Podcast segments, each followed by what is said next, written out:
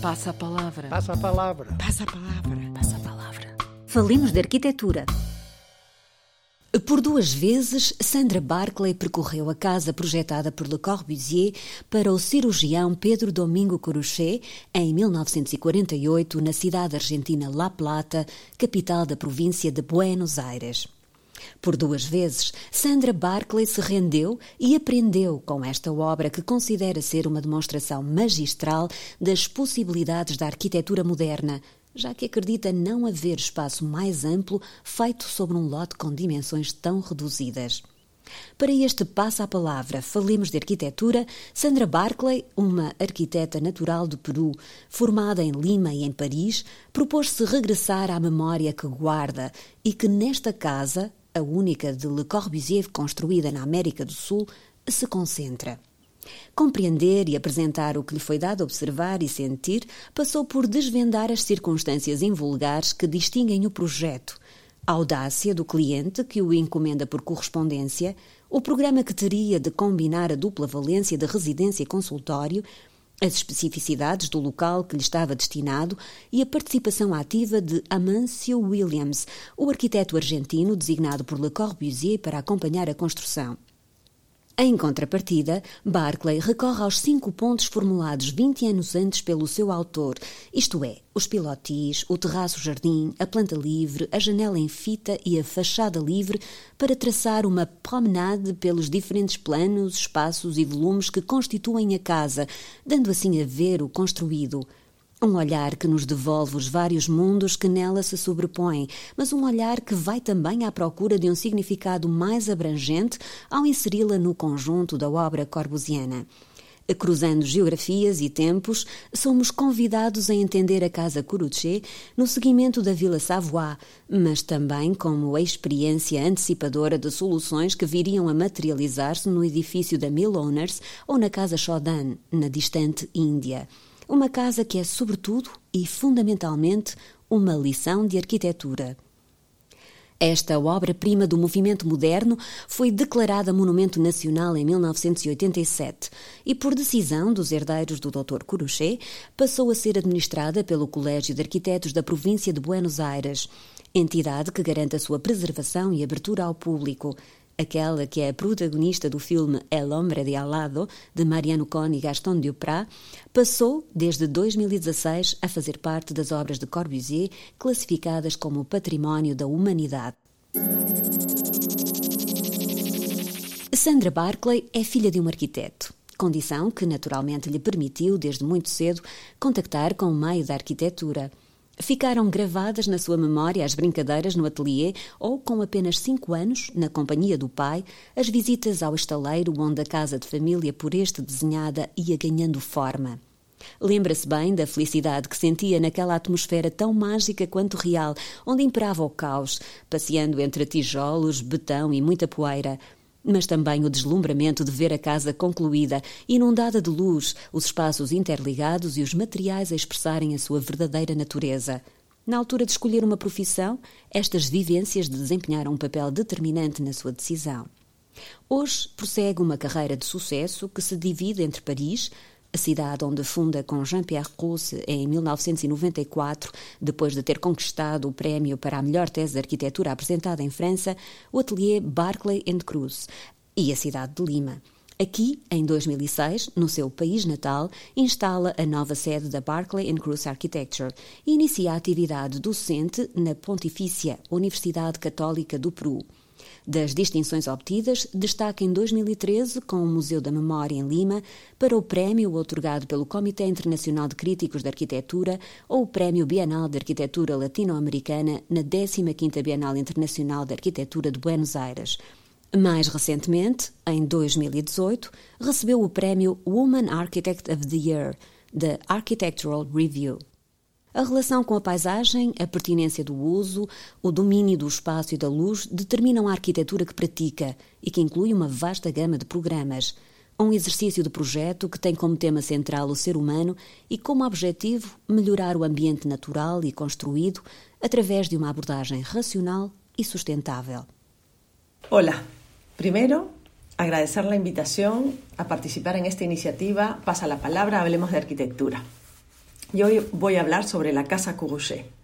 Para mí esta obra, poco difundida de Le Corbusier en La Plata, Argentina, es una obra maestra. Además, es la única obra que construye en Sudamérica, aparte de la participación que tuvo en el Ministerio de Educación y Salud en Río, diseñado finalmente por el grupo Jóvenes liderado por Lucio Costa. Le Corbusier regresa con este proyecto después de su primera visita 20 años antes, en los que estuvo en estos lugares visitando e imaginando grandes planes urbanos para Buenos Aires, Río de Janeiro, Sao Paulo y Montevideo. Regresa a la Argentina, pero sin hacerlo físicamente, solo a través de este magnífico legado. Un proyecto que no hubiese sido posible sin la visión del cliente, el doctor Courgette, que tiene la audacia de buscar un arquitecto en otro continente, estando convencido de los conceptos con los que trabaja Le Corbusier y de la nueva manera de vivir que difunde a través de su obra. Estamos en una época en la que el encargo se hacía por correspondencia. Esta obra no hubiese sido tampoco posible sin el apoyo incondicional de Amancio Williams, arquitecto argentino que había ya hecho la casa sobre el arroyo, entre otros proyectos, y que, como cuenta bien Daniel Merro en su libro El autor y el intérprete, una relación de admiración mutua existía entre ambos previamente al encargo.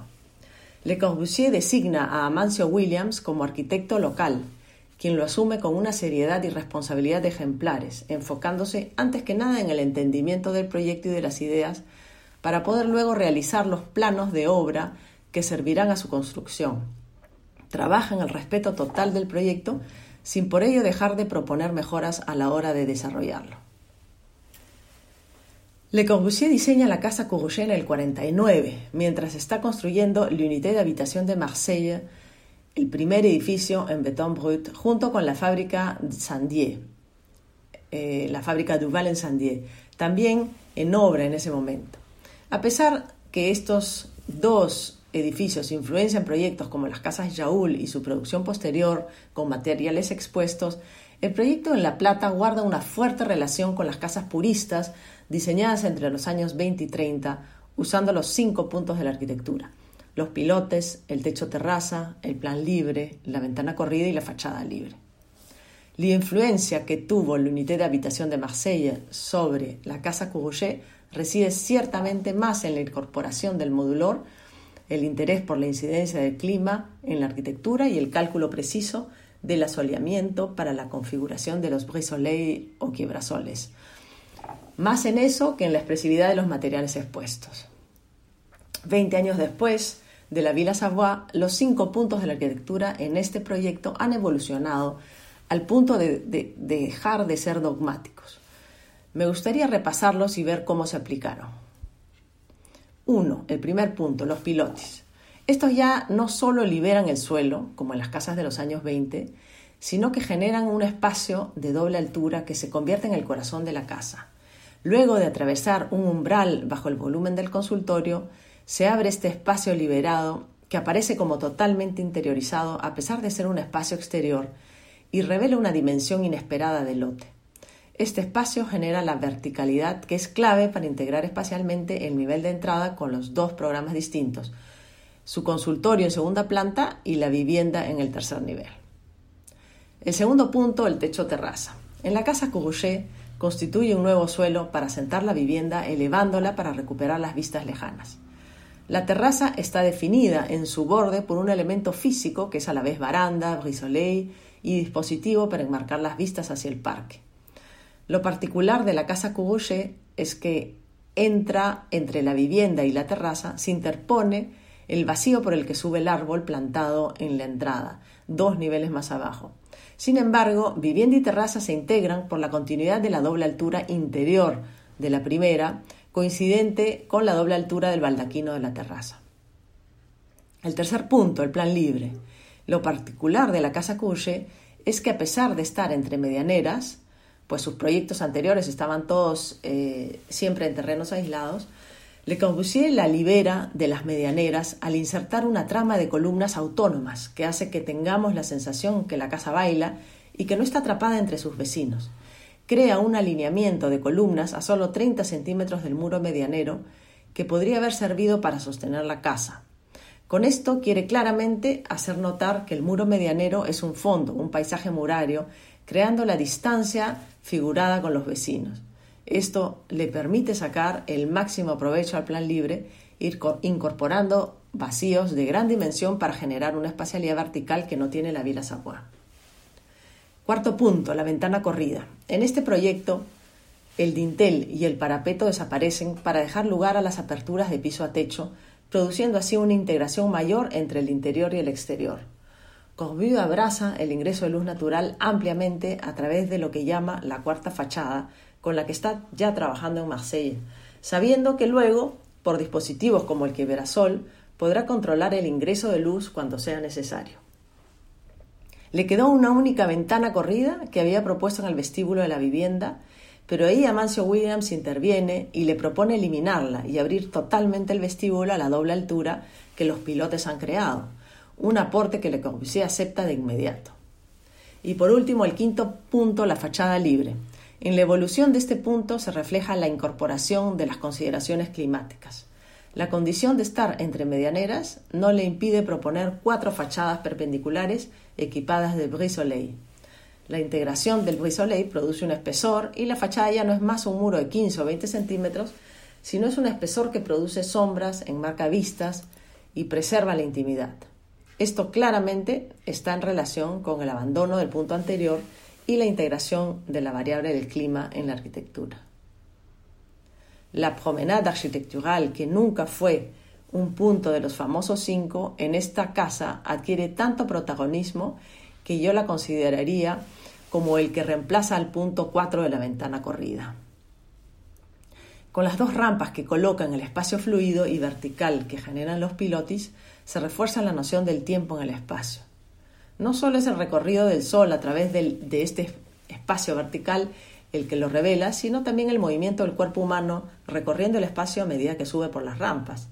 En ellas, el recorrido de los ojos se disocia del recorrido del cuerpo en un ambiente en donde los cinco sentidos intervienen, imposible de describir en la pobreza de la imagen congelada de una fotografía. La Casa Courgette viene a ser un proyecto que prepara el camino a obras como el Palacio de los Hilanderos, Miloners, y la Casa Chaudin, ambos en India. Y no por nada Roberto Gargiani y Anna Rossellini en su libro Beton Brut and Ineffable Space proponen agrupar bajo, el siguiente título Machine Habité for Tropical Climate and Visions a la Casa Courgette, al Milowner y a la Casa Chaudin. Sí creo que estas tres obras pueden reunirse bajo el término tropicalizado, pues sus espacios verticales y la fluidez del exterior integrado al interior de la edificación son posibles gracias a estos climas benignos. Y por supuesto, la promenada arquitectural en esta tropicalización también sale ganando, al poder trabajar con espacios más abiertos, pues si bien La Plata no tiene las temperaturas de la India, maneja temperaturas menos extremas que las europeas. Pero Courgette me parece que es en realidad una obra de transición entre la Villa Savoie, guardando una fuerte relación con los cinco puntos ya evolucionados, y las obras de India antes mencionadas. Esto se refleja en el hecho que Cosby piensa la casa argentina en blanco, a pesar de estar construida en concreto, contrariamente a la arquitectura que ya estaba haciendo. Courgette es ligera, flota, se libera francamente del suelo con respecto a Chaudin y Miloners, que están ancladas al suelo. Además, la casa Chaudin está caracterizada por su gran techo, que seguramente responde a las necesidades de proveer sombra y guarecerse de los monzones antes que pensar en la liberación del suelo. Como conclusión, puedo afirmar sin titubear que la Casa Sudamericana de Le Corbusier es una clase maestra de arquitectura moderna, injustamente puesta en un segundo rango por no ser un ícono objetual al encontrarse entre medianeras en un lote pequeño. Su valor reside justamente en que a pesar de ello demuestra cómo se puede recrear un mundo interior tan amplio, dilatado, amplificado, luminoso, en condiciones que encontramos tan frecuentemente en las ciudades. En ella se recrean dos mundos sobrepuestos, aquel semipúblico, donde dejamos ya la calle pero no hemos ingresado todavía a la intimidad de la vivienda, y el de la vivienda misma que se descubre ascendiendo hacia la luz. Ese suelo entre edificios que Le Corbusier convierte en un espacio generoso es un umbral entre dos mundos, dilatado por la presencia casi física del discurrir del tiempo, gracias a la promenade architectural. El recorrido entre calle, consultorio y vivienda une el tiempo ralentizado a un espacio convertido en un paisaje poblado de planos verticales y horizontales, columnas, volúmenes visuales en diagonal, un árbol, el cielo, la luz que baña algunas superficies y que se refleja en otras. Creo que no hay espacio más amplio con dimensiones físicamente tan reducidas. Esta es definitivamente una demostración de las posibilidades del espacio moderno. Dos veces tuve la oportunidad de recorrerla y dos veces entonces tuve la suerte de tomar esta clase maestra. Y me parece fundamental que esta obra esté abierta al público para que Le Corbusier pueda seguir impartiendo clases a través de su obra. Gracias. Passa a palavra. No próximo Passa a Palavra Falemos de Arquitetura, teremos como destino a Índia. Quem se seguirá?